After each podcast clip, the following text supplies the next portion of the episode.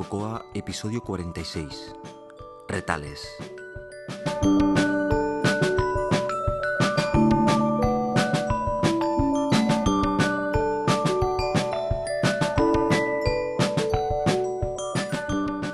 Ya tenemos aquí la Navidad. Hola, os habla José Antonio Lobato de Binatrix y podéis encontrar más cosas sobre mí en mi web personal José Lobato y me podéis seguir también en Twitter como arroba José Alobato. Bueno, pues este seguramente va a ser el último episodio del año porque después de, de, de Navidad... ah, bueno, porque después viene Navidad y dudosamente voy a poder hacer nada, ya sabéis, con la familia todo el día y este tipo de cosas que hacemos todos. Dudosamente voy a poner tiempo, voy a tener tiempo para hacer nada más. Este episodio que os presento hoy es un episodio en el cual al final despido el año, pero que lo que encontráis durante todo el episodio son un montón de trozos de, de episodios anteriores que no llegaron a publicarse. O sea, de la forma en la cual yo grabo es... am, cuando tengo ganas me siento delante del micrófono y grabo un trozo, un programador de élite o un concepto básico o excepto cuando he hecho una serie como por ejemplo lo que he hecho con, con Test, que entonces sí que lo grabo uno detrás del otro. Eh, hay veces que grabo cosas que considero interesantes, las grabo y después pues no ajustan el episodio o no cuadran muy bien o... y me han quedado trocitos. Y en este episodio aprovecho y os publico esos trocitos, que no porque hayan quedado significa que son menos importantes para mí, simplemente es que a lo mejor no cuadraban en el contexto del episodio. Y de hecho, creo que mirándolas como las he repasado ahora, ah, las considero mm, muy interesantes todas. A mí me gustan mucho todas estas secciones. Por lo tanto, las publico aquí al final del año para que, para que las tengáis. Y como os digo, al, al final pues hago un poquitín de despedida del año para, para hacer una suma de, de lo que hemos hecho. Pues con que al final voy a ocupar un, trozo del episodio hablándoos de- del final del año, aprovecho para hacer las recomendaciones a, aquí, al principio del- del episodio. Y ah, hay un par de cosas que tengo pendientes en el tintero que me gustaría tratar. La primera es recomendaros un- una página en relación a, Git. Git lo tratamos al principio del podcast hace mm, un año atrás o más. Ah, tuvimos unas secciones ah, en las cuales hablábamos de Git y a mí me resultaron muy interesantes investigar sobre algunos aspectos de Git que incluso no uso en mi día a día, pero que mm, sirven para, para contextualizar ah, lo que quería explicar. Yo creo que en el futuro vamos a, voy a intentar traeros más secciones de Git. De hecho, últimamente he potenciado muchísimo ah, los conocimientos de Git ah, debido a, la estructura del lugar donde trabajo. Por lo tanto, voy a intentar ah, aportaros más conocimiento ah, acerca de Git. Y en lugar de centrarme en, en los conceptos básicos, me voy a centrar en los conceptos ya más avanzados, de trabajo más, más, más duro. Sobre esa línea os quería recomendar una, página web que um, descubrí hace tiempo y las guardé en, los bookmarks. Y el otro día los tuve, la, la volví a encontrar y pensé, ostras, qué, bien hecho que está esto y qué, útil que puede ser a mucha gente. Me refiero a Git Immersion. Gitimmersion.com, creo que se llama exactamente así, gitimmersion.com. Si no lo podéis buscar en Google como Git Immersion, es básicamente un tutorial gigantesco de Git ah, hecho con mucho gusto, con mucho diseño y con, con mucho gusto. Por tanto, esa es mi primera recomendación. Perdón. El siguiente tema que quiero, ah, que quiero cerrar, ah, del cual os quiero hablar, es que algunas personas me han preguntado acerca de, cómo ha sido mi ah, migración a, a Simio. Os cuento, yo tengo dos, tenía dos teléfonos, dos líneas telefónicas contratadas con, con Movistar. Ah, y bueno, a pesar de ser carísimas, no me iban del todo mal debido a que eran contratos de autónomo y, cosas de estas. Pero bueno, eran, sí que eran carísimas y no ofrecían tampoco gran cosa, aparte de evidentemente la gran cobertura que tiene, que tiene Telefónica. Bueno, pues ah, decidí pues cambiar, cambiar por otros, mm, por otras compañías. Y entonces estuve mirando diferentes compañías. Y una que me llamó la atención fue que Simio tenía un plan llamado el Gigaplan, que ofrecían 2 gigas de datos. Como ya sabéis, eh, tengo una, una necesidad en casa y es que no tengo, no tengo ADSL y, y voy con un, con, un, con un pincho, con un USB de, de Yoigo de 10 gigas y con eso es con lo que pasamos al mes. Y por ahora cubrimos, lo mínimo, pero cubrimos. Entonces, con que tengo esa necesidad y no puedo utilizar wifi en casa con los dispositivos, pues necesito tener el, máximo de datos. Y este gigaplan de, de eran 150 minutos y 2 gigas de, datos. Los 2 gigas de datos están muy bien. Creo que tanto Laia como yo los vamos a consumir, pero están, están bastante bien.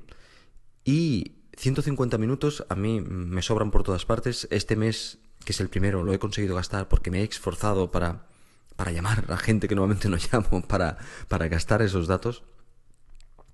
Pero realmente a, a Laia no sé, posiblemente a Laia no, pero a mí me van a, me van a sobrar mm, no, eh, teléfono. Eso creo que en total son 19,90 o algo similar, que con el IVA pues subirá sobre unos 20 y pico euros al mes. Bueno, pues inicialmente cuando cambié la tarjeta, el cambio fue rápido, evidentemente llamó Telefónica pidiendo que el por qué me iba y expliqué los motivos, simples.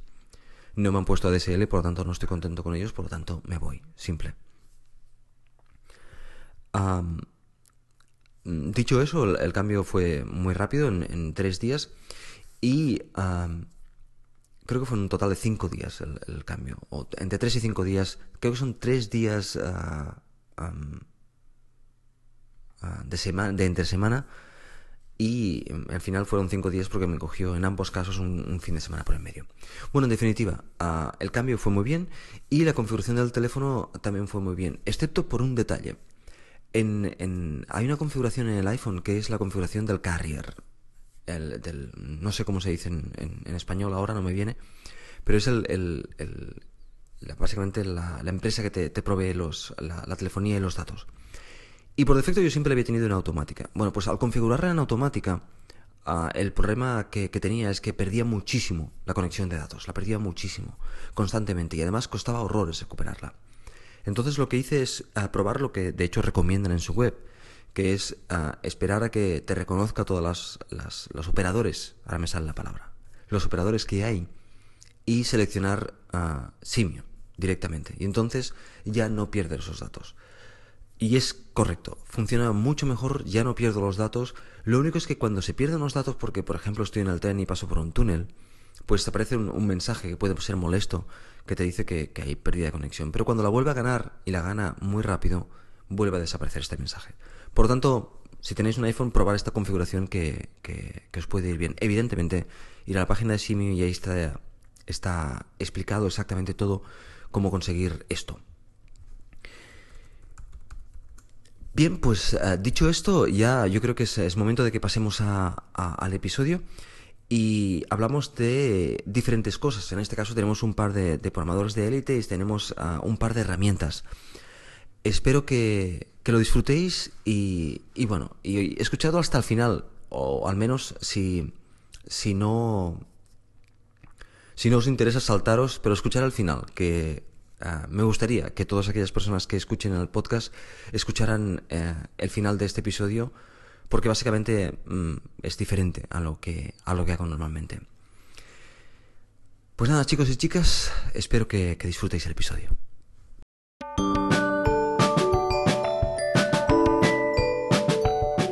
El programador de élite, código o literatura. Hace un mes atrás o algo más me, me compré un libro que, que no recomiendo, que se titulaba algo así como eh, reading Code o Code Reading o algo así. Pretendía o pretende ser un libro que eh, te dice cómo debes escribir el, código, cómo debes leer el código. Bueno, la verdad es que el libro no es... Eh, lo que ya digo que no, lo recomiendo. Ah, bien, pero el libro enfocaba o decía una cosa que me resultaba curiosa, me resultó curiosa, y es que él te intentaba explicar cómo leer código. Y eso puede decirse mm, de muchas formas, en el sentido de que, ah, bueno, leer código pues lo lees y punto, ¿no? Eh, entiendes lo que hace y ya está.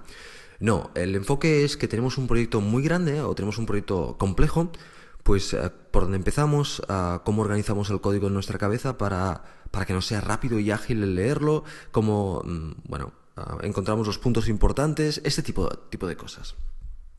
Y eso me hizo pensar, me hizo pensar el hecho de, la actividad de leer código, la actividad de, mirar código de, otras personas.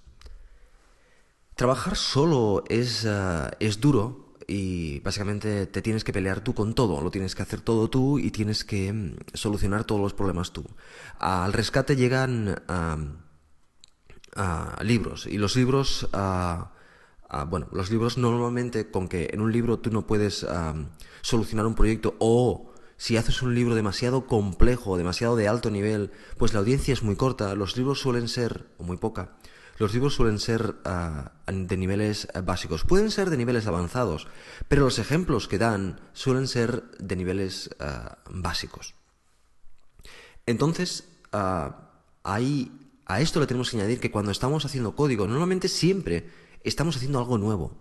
Dudosamente estamos haciendo algo que, ya hemos hecho en, el pasado. Sí que se dan casos en los cuales, pues si trabajas sobre todo para clientes, porque te piden cosas que, tú ya has hecho más de una vez y tienes parte del código y lo reutilizas y tal. Pero si estás diseñando algo nuevo, si estás pensando en una nueva aplicación, pues una de las cosas que suele tener es que tiene cosas nuevas. Y ahí te peleas con, esas cosas, con, las cosas nuevas. Y, bueno, pues eh, no siempre dominas todas las tecnologías de Cocoa, Básicamente lo que estoy diciendo, lo que estoy intentando expresar es que la montaña de cosas es muy grande para solucionarlo tú ah, solo. Pero no hay otra, no hay otra, se tiene que solucionar. Bien, una de las cosas que, yo hacía en el pasado y que me ayudó muchísimo y que hace un tiempo que dejé de hacer es ah, mirar código de otros. Resulta que ahora es un momento fantástico para hacerlo, es un momento muy, muy favorable para el respecto, porque hay herramientas en el, en el mercado muy buenas para hacerlo y tenemos proyectos de todos tipos y todos los colores. Ah, tenemos, podemos ir a GitHub y encontramos a miles de proyectos, Bitbucket, uh, Unfaddle, hay un montón de proyectos de código abierto que puedes, puedes mirar, puedes buscar y puedes mirar y puedes entonces leer ese código y ver cómo, cómo han solucionado otros el problema. Que ahí, ahí ese es el punto fuerte. El hecho de leer código, pues ah, puedes ver cómo de bien o de mal han solucionado otros ah, unos problemas que te puedes encontrar tú. Por lo tanto, ah, me da la impresión que voy a retomar el hábito de de tanto en tanto coger un proyecto que me interese y mirar cómo está hecho, mirar cómo está organizado, mirar bueno, qué tecnología se utiliza, cómo lo hace, qué cosas curiosas hay dentro y tomar notas. Tomar notas en nuestro centro de conocimiento, en el que tengáis. En, mi caso son, como ya sabéis, os he comentado alguna vez, son archivos de texto que se encuentran en Dropbox y que son manejados por Notational Velocity por lo tanto, mm, tomar notas ahí de tal forma que si algún día necesito, pues puedo ir y buscar y decir, ah, este era el proyecto que hacía aquello que me resultó curioso y que resulta que ahora necesito. Bueno, pues ah, lo, que, lo que os quería expresar es el hecho de que puede que encontréis interesante el hecho de coger y buscar ah, proyectos que os interesen y leerlo. Como decía el libro, a nivel de literatura, simplemente eh, empezar buscando dónde arranca el proyecto, ir navegando por el proyecto. puede ser interesante ejecutar el proyecto. Mm, yo mm, creo que la mayoría de los proyectos, pues mirando el código ya, ya sabes eh, cómo lo hacen todo. Pero bueno, mm, siempre puede ir bien el hecho de ver el proyecto corriendo en sí mismo. Y, bueno, ¿y qué proyecto eliges? Pues eh, si tienes alguna idea en la cabeza del proyecto que quieres hacer o si estás ya embarcado en algún proyecto, pues buscar un proyecto que ya sepas de, entrada, que utilizan cosas que ahora mismo te interesan. ¿Por qué? Porque vas a sacar el mayor provecho. Eh, no sé, si estáis utilizando un, proyecto que, que utiliza controles, eh, que, dibuja mucho, pues coger un, proyecto que, en el cual ah, haya mucho, muchos controles dibujados en pantalla o, controles que hagan cosas ah, de, similares o librerías. Uh, imaginaos que hay una librería que estáis utilizando ya y que la encontráis interesante y os va muy bien, pues ¿por qué no mirar cómo, cómo han solucionado sus problemas en esa librería? ¿Cómo, cómo la han implementado? ¿Y qué tecnologías utilizan? Y, y seguro, seguro que encuentras cosas interesantes. Por lo tanto, me voy a, a, buscar el proyecto que a mí me interesa ahora para, para, para leerlo, para leerlo a nivel de literatura.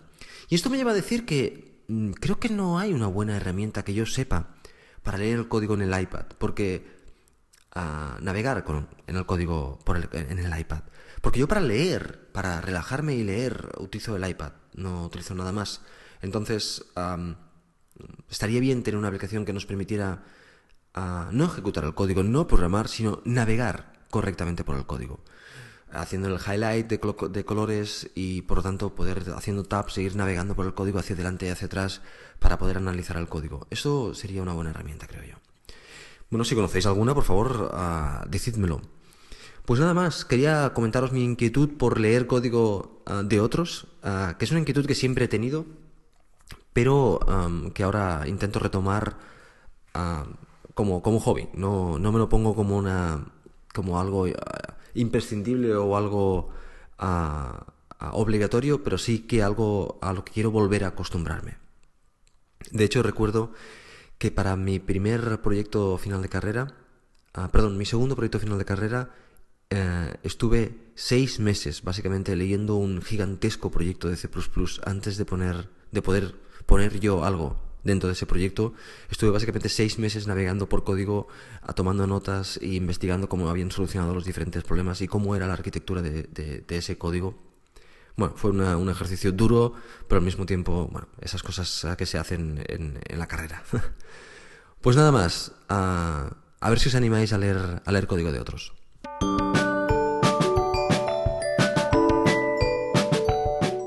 Herramientas. En esta ocasión os voy a hablar de una herramienta la cual os voy a desaconsejar. fervientemente, si es que eso se puede decir. os quiero hablar de las directivas de precompilación, las directivas de compilación. A aquellas personas que venéis de, programar en C o en C++, seguramente habéis ah, abusado, desde mi punto de vista, o habéis utilizado mucho el, poner ah, directivas de precompilación en el código. Me refiero a, la, almohadilla define, almohadilla not define ah, y este tipo de, directivas. Estas, con estas directivas podemos ah, procesar el código antes de, ser compilado y así, pues, por ejemplo, el típico caso de define para definir constantes, para definir valores que se utilizan por el código y después, eh, en medio del código, el poner, definir, ah, poder quitar o no quitar un trozo de código, por ejemplo, con if define pues esto se queda o esto no se queda, ejecutar una cosa u otra dependiendo de una directiva de, precompilación. Lo que, lo que pasa a posteriori es que eh, a la hora de compilar, antes de compilar, un preprocesador limpia el código de todo eso, expande el código, podemos decir, y eso es lo que pasa directamente al compilador. Aprovecho para deciros una nota que, me recuerda a mi amigo Víctor de tanto en tanto, y es que en Xcode, eh, si ah, sacáis el asistente, que es el panel que aparece a la derecha, y os vais a la parte de arriba donde pone manual, ah, podéis, veis que hay diferentes cosas, counterpart, uh, superclasses, subclasses, bla, bla, bla, un montón, y al final tienes preprocess. Con lo que vais a ver aquí es el código que resulta después de haber compilado, después de haber preprocesado vuestro código. O sea, es un código ya sin defines, sin expandido y, y, bueno, uh, limpio, podemos decir. Uh, como veis, es, es, es muy, uh, será normalmente muy grande, depende del número de includes que hayas hecho, porque evidentemente el include también es una directiva de precompilación y lo que hace es expandir el archivo que, que le has incluido dentro del archivo que tú tienes. Por lo tanto, eh, el archivo seguramente os quedará mucho más grande. Bueno, ¿por qué, os desaconsejo las directivas de precompilación? No os la desaconsejo todas. Os desaconsejo el hecho de utilizar en medio del código directivas de precompilación para ah, desactivar o activar trozos de código. Eso es el primer paso, desde mi punto de vista, para el código espagueti. Eso suele hacer una persona que viene de C, lo suele hacer mucho, y una persona que viene de Java no lo suele hacer, y busca otras maneras de hacerlo. Ah, el código queda mucho más limpio y mucho más claro si no ponemos ese tipo de cosas. Hay otros mecanismos, debemos utilizar, debemos pensar en otros mecanismos para no tener que hacer eso. Está claro que durante, durante el debug, durante nuestra sesión de desarrollo o de, o de debug, podemos utilizar esas herramientas. Esas son herramientas que tenemos en nuestro arsenal, por lo tanto podemos utilizarla. Pero lo que yo os estoy abogando es el hecho de, una vez vayamos a subir el código al control de versiones, limpiemos todo eso. Si hay un código que no tiene que estar ahí, quitémoslo, limpiémoslo y, dejemos el código lo más limpio posible. el hecho de, por ejemplo, definir constantes. Eh, ¿Por qué no utilizamos eh, static const en lugar de utilizar defines? Static const además tiene la característica de que ah, ah, se puede, en tiempo de compilación se verifican los tipos. Por lo tanto, el compilador nos va a dar un, mensaje bastante más claro a la hora de, de, de, un, error o un fallo de asignación o cualquier tipo de, este, de estas cosas.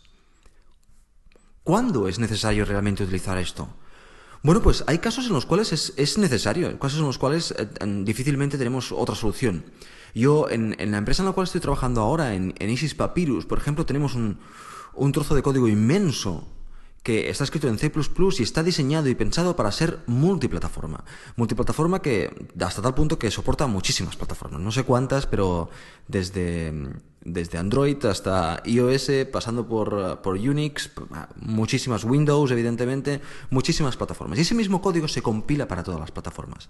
Evidentemente, no todo es compatible, no todo es configurable. Y ahí sí que están definidas una serie de directivas de precompilación para incluir o no incluir código, dependiendo de la plataforma para la cual compilas. Esto es un caso en el cual esas herramientas se ajustan bastante bien y conseguimos un código bastante óptimo. Si nosotros estamos trabajando en, en, en, Cocoa para iPhone, iPad o en Cocoa para, Mac, yo creo que utilizando otras herramientas, esto no lo podemos ahorrar. No digo que lo podamos ahorrar en todos los casos, siempre hay excepciones, pero en términos generales creo que debemos utilizar otras cosas y os aconsejo que si buscáis esas otras cosas tendréis un código más limpio y, mejor. Dicho eso, vosotros decidís.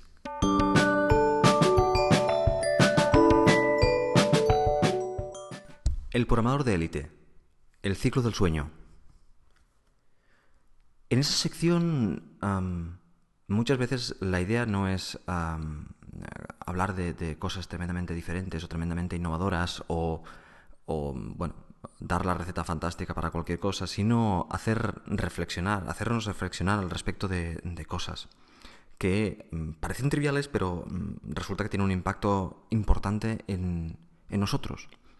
Creo que en uno de los episodios iniciales que hice del, del programador de élite, hablaba de, de dormir, de la, importancia, de la importancia de dormir correctamente.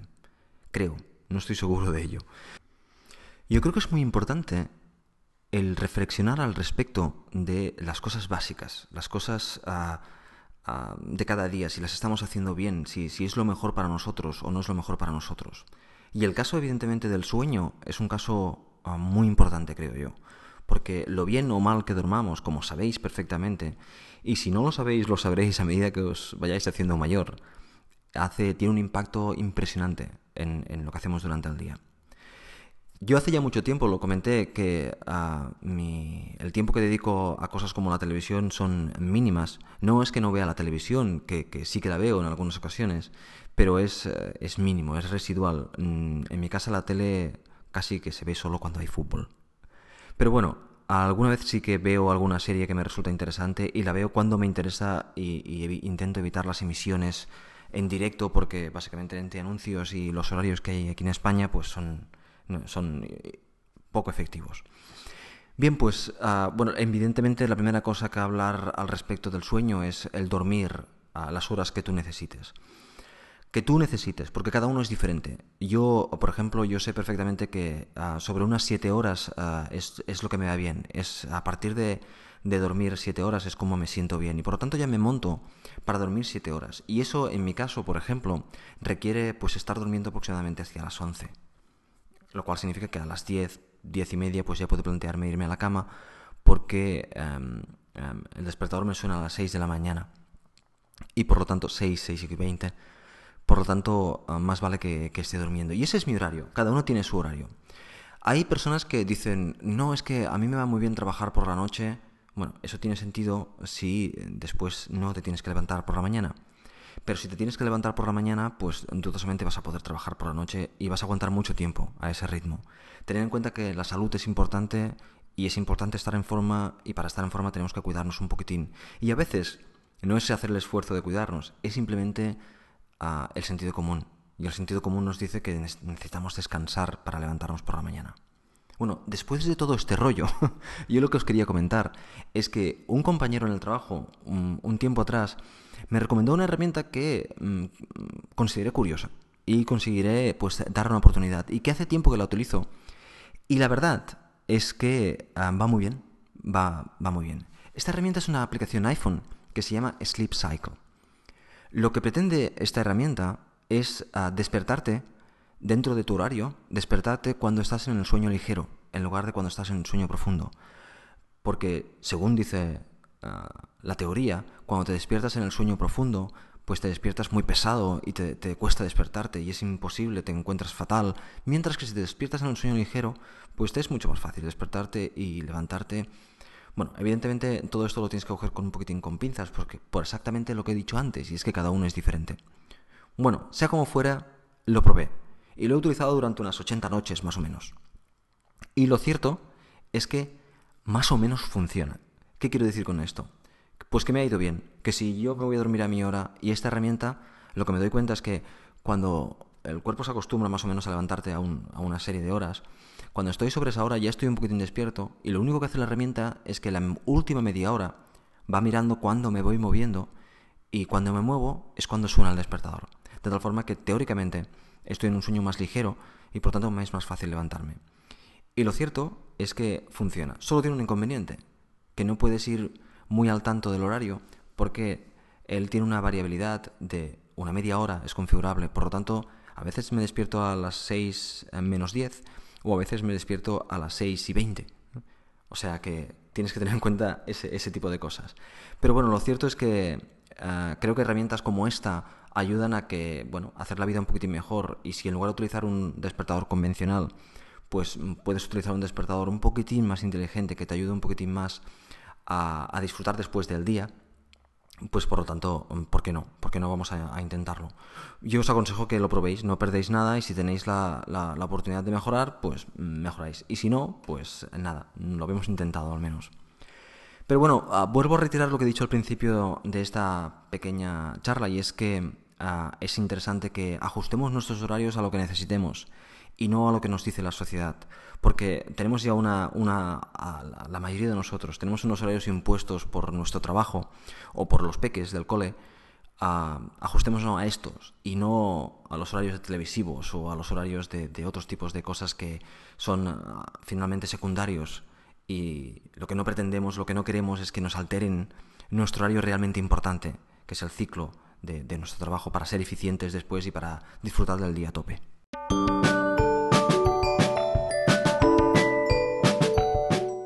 Herramientas. Más flashcards. Hoy os voy a hablar de, un, de una mezcla de unas herramientas que os he hablado en el pasado. Recuerdo que un tiempo atrás os hablé de Redmill. Como sabéis, Redmill es este, esta aplicación para iPhone que está soportada por un servicio web. De hecho, estaba antes en el servicio web, creo.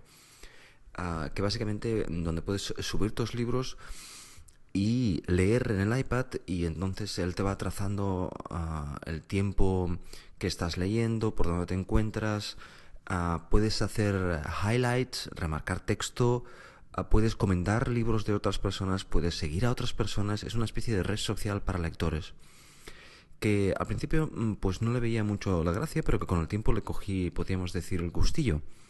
Y, y bueno, pues eh, soy un un, contento usuario del sistema. Y bien, va, bastante bien.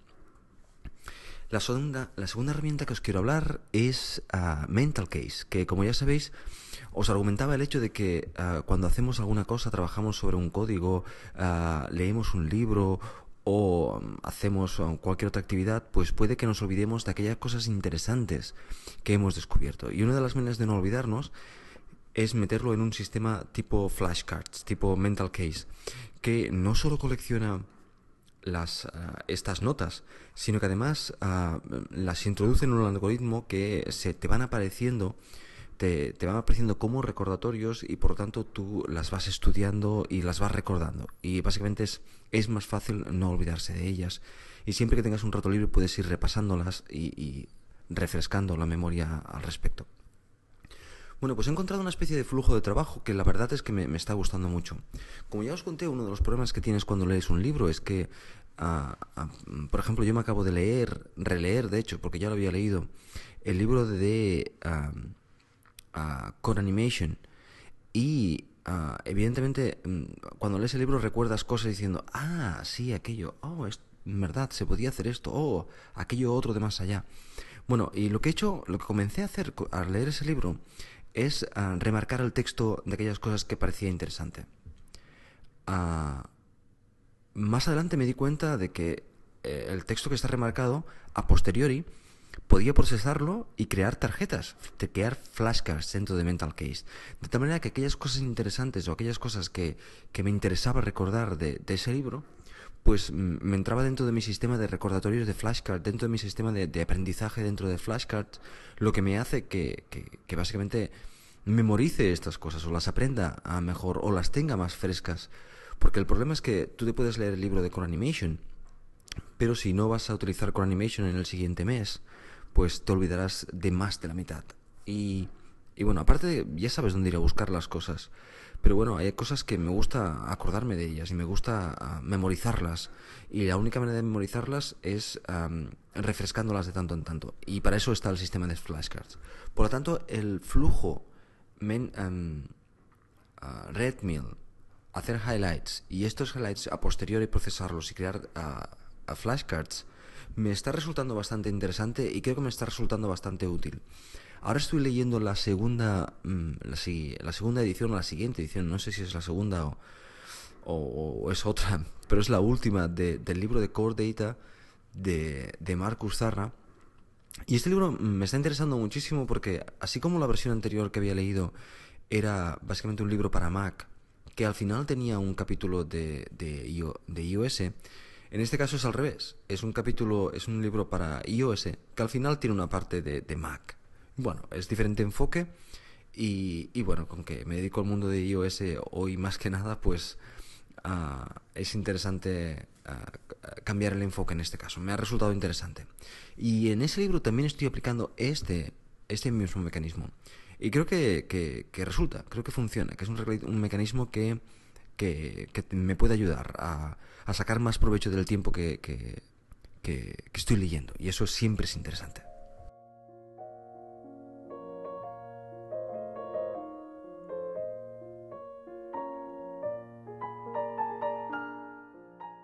Se acaba el año 2012 y este año ni me he enterado. Al igual que cada año, al final ah, de año, me gustaría hacer un, pequeño balance. Yo creo que es importante recordar las cosas que han pasado y, y, bueno, ah, no olvidarlas, recordarlas básicamente para, para no olvidarlas.